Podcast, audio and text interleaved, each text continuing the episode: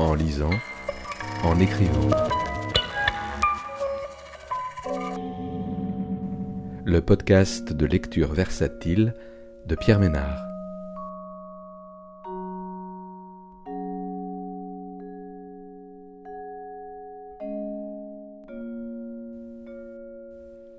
Aujourd'hui, Habit de Marie de Quatre-Barbes, paru aux éditions POL en 2022.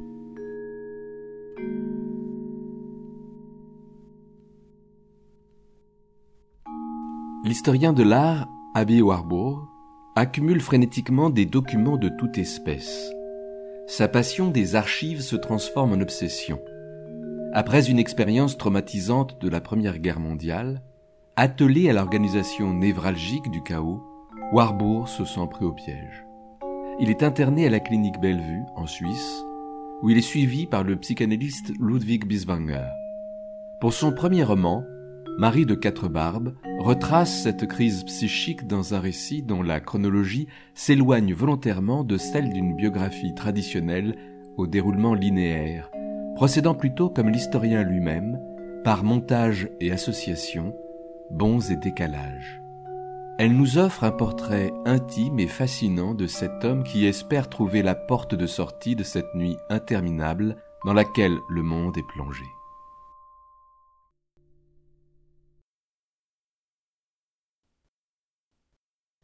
Kreuzlingen, 1922. En 1922, Abby est agité par la visite prochaine de sa femme à Bellevue. Il s'inquiète de savoir si son passeport est en règle qui l'accompagnera, où elle sera logée?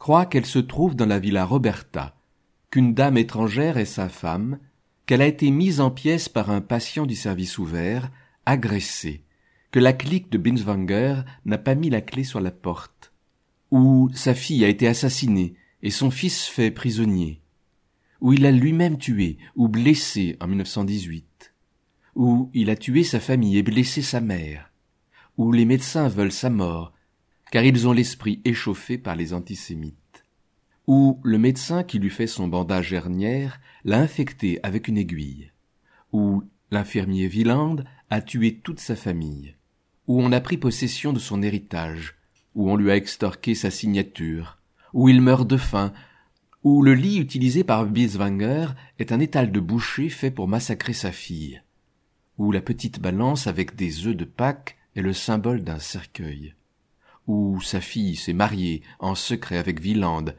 et ils attendent un enfant, où chaque petit pois, chaque pomme de terre, chaque haricot est l'âme d'un homme, où son fils a été changé en poisson, et il l'entend constamment supplier Mon père, ne me mange pas. Où le beau-frère de Binswanger a une tête de mort et des dents de fauve.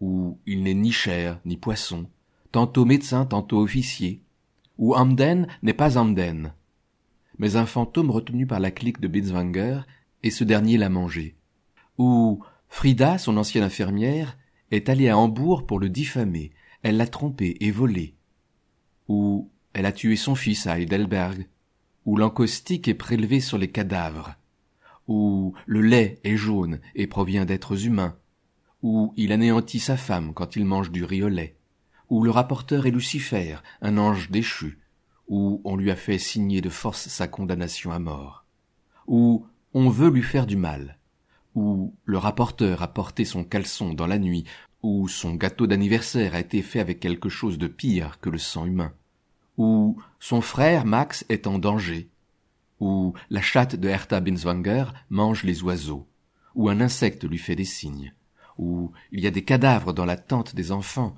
où il a été assassiné par des médecins, où son frère Félix a été mis à rôtir dans le bâtiment des cellules, où le livre de Prince Horn a été fait spécialement pour lui, où le fils du gardien a été mangé, où la viande qu'on sert à table est de la chair humaine, où le vernis du rebord de ses fenêtres est fait à partir de corps humains, où on lui a volé le tableau, offert par sa femme et quelque chose est tombé, où sa fille a été exécutée, où le vieux bois du pont que l'on brûle est sa famille, où on lui diagnostique une paralysie progressive, où la conférence de Binswanger à Zurich est une accusation voilée contre lui, où la sauce tomate servie avec le riz est du sang, ou le bureau de poste complote contre lui, ou il a la gangrène, ou l'enfant de sa fille et de son fils ont été mis en pièces et présentés dans un paquet.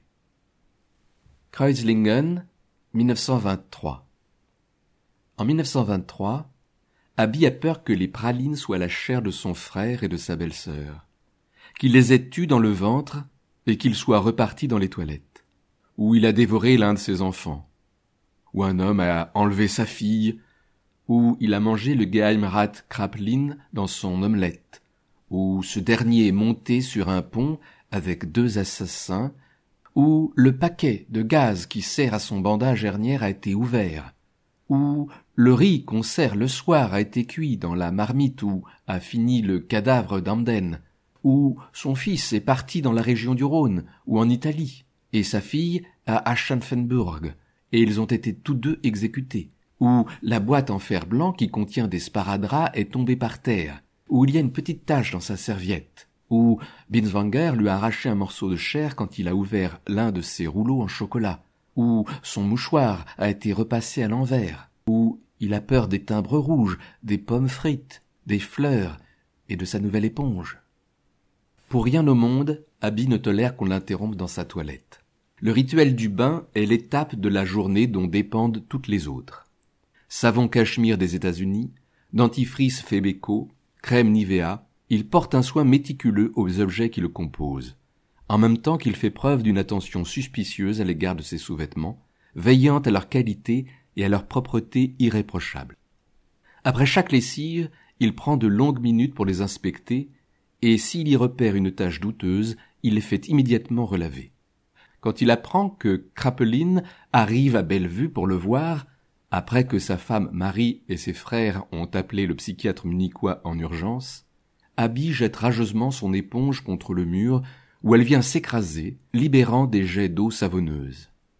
Max et Félix ont fait part de leur inquiétude à Binswanger. Quand Félix et sa femme sont venus passer le réveillon avec Abby, ils ont été effarés par sa parole décousue et ses insultes incessantes aux gardiens et aux infirmières.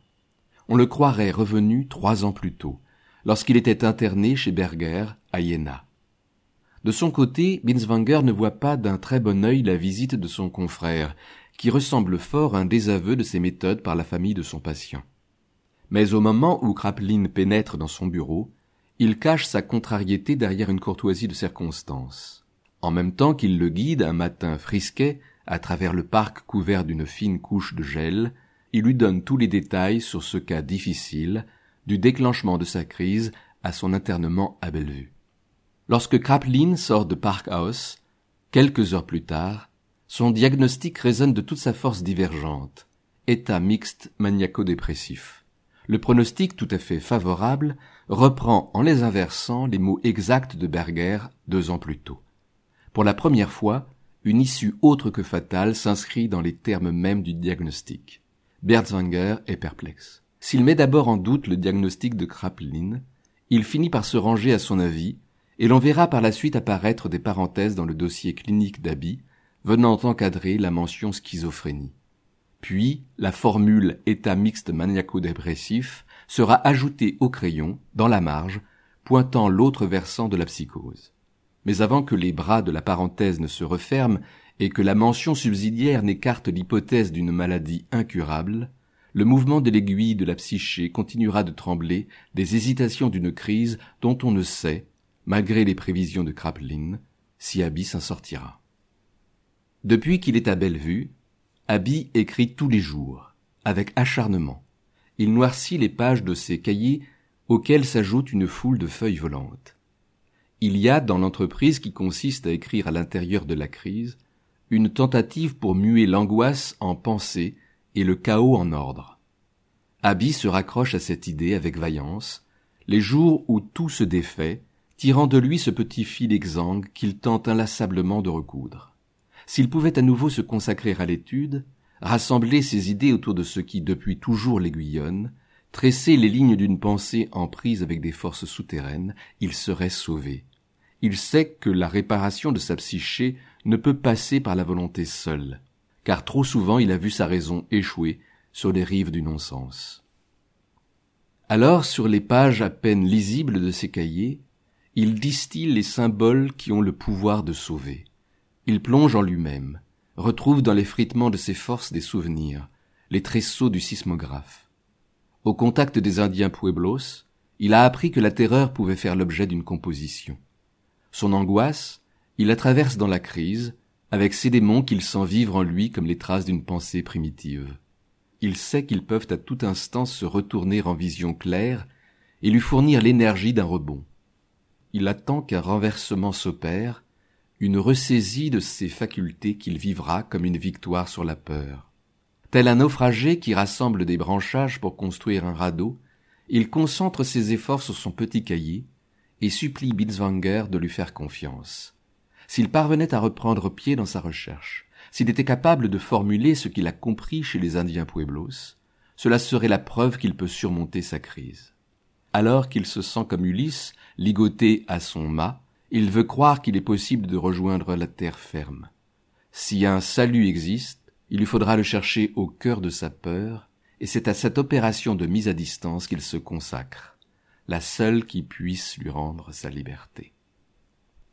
Binswanger lui donne son accord, et au début de l'année 1923, Abby commence à préparer une conférence sur son séjour chez les Indiens Hopi. Il travaille à mettre en forme ses notes du Nouveau-Mexique avec l'aide de son assistant Fritz Sachs. Il a rencontré le chercheur viennois dix ans plus tôt, après que celui-ci lui ait fait part de ses recherches sur l'astrologie. Fidèle à celui qu'il considère comme son maître, Fritz doit affronter en habit un père saturnien dont l'ampleur intellectuelle et la personnalité dévorante l'ont conduit à délaisser ses propres travaux. Il connaît l'œuvre d'Abi comme personne, et a tôt remarqué des adhérences entre les motifs de sa pensée et sa crise. Tel un enfant qui prête vie à ses jouets, Abi croit qu'il existe une âme en toute chose. Rien au monde n'est vraiment inanimé. Quand il se promène avec Fritz dans les jardins tendus d'ombre de Bellevue, Abi a pour les plantes des délicatesses infinies. Il ne souffre qu'on foule l'herbe sans se soucier qu'elle existe. À ce compte, traverser une prairie en sa présence suppose mille détours, une série de rites plus ou moins conjuratoires qui font échouer l'idée même de promenade. L'attention d'Abi vis-à-vis des êtres vivants se double de celle qu'il porte aux objets. Il a pour le tapis des précautions extrêmes. Il se penche sur lui et lui parle, s'inquiète de savoir s'il a trop chaud ou trop froid, il se sent composé des mêmes fibres, monté sur un même châssis. Autour de lui, les détails s'autonomisent, les cheveux bougent avec le vent, la lumière et les rideaux s'agitent à la fenêtre, car ils sont doués de vie. Toujours, c'est un comme si qui préside. Abby entretient un lien privilégié à l'enfance. C'est grâce à son esprit fantasque, son goût de la spéculation, sa fantaisie et ses histoires à dormir debout qu'il peut, au sein d'un propos scientifique, opérer des rapprochements inusités, des courts-circuits faisant jaillir l'évidence à partir de notions apparemment très éloignées. Nul ne saurait prédire qui, de la terreur ou de la raison, sera la plus forte dans le combat qu'il mène à l'intérieur de sa crise, ni où se situe précisément leur nouage.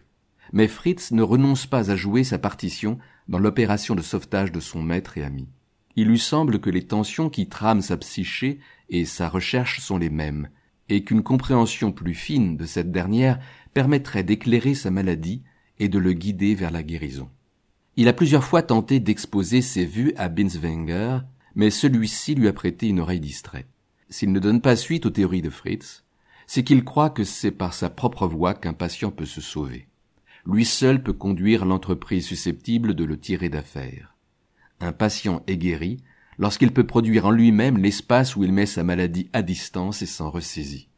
Il sait qu'elle existe, il existe en elle et avec elle, dans les plis d'une distance qu'il fait sienne, mais elle ne l'enroule plus dans son manteau définitionnel, elle ne se superpose plus à ce qu'il voit comme un filtre apposé à la réalité.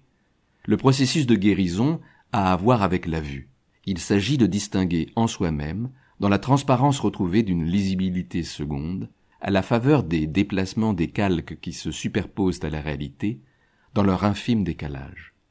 Tant que le chou frisé convulsera dans l'assiette, les aliments porteront des messages et le tapis hurlera comme un chien que l'on bat. Abby restera prisonnier de Bellevue. mais lorsqu'il conviendra que le tapis ne souffre pas réellement quand on lui marche dessus, bien que sa position dise quelque chose de la souffrance et que les petits pois ne sont pas ses enfants mais ceux de la cosse, il retrouvera peut-être un angle où s'arrimer dans le réel. Pour y parvenir, il lui faudra jeter plusieurs fois ses dés sur le ciel et attendre qu'une main prodigue accepte de les décrocher de la voûte.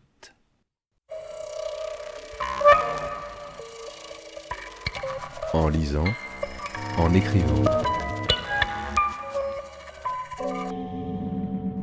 Le podcast de lecture versatile de Pierre Ménard.